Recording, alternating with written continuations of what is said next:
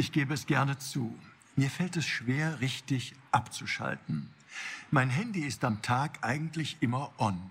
Da geht es mir wie vielen anderen. Klar, das Handy ist für mich alles andere als ein Freizeitspaß. Es ist in erster Linie ein Arbeitsgerät. Aber selbst in meiner Freizeit und in den Ferien fällt mir das Ausschalten nicht immer leicht. Natürlich kann ich mir selber etwas vormachen und sagen, gerade ich muss doch immer gut erreichbar sein.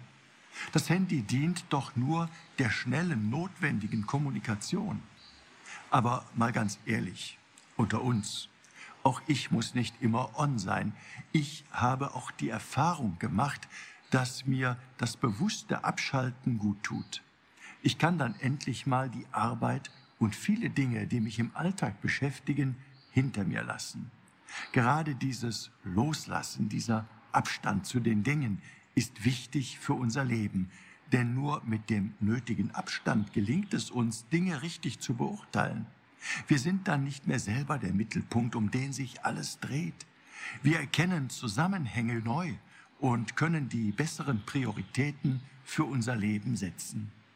Ich möchte Sie daher heute einladen, in diesen Ferientagen Ihr Handy einfach mal auszulassen. Für ein gutes Gespräch zum Beispiel mit einem Menschen, der Ihnen nahe ist.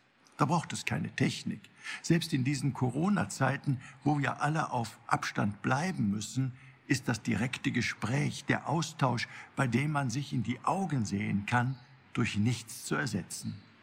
Für den Austausch mit Gott braucht es übrigens noch nicht einmal ein Handy. Gott ist immer on, immer für uns erreichbar, jederzeit und überall ansprechbar, immer ganz da für uns.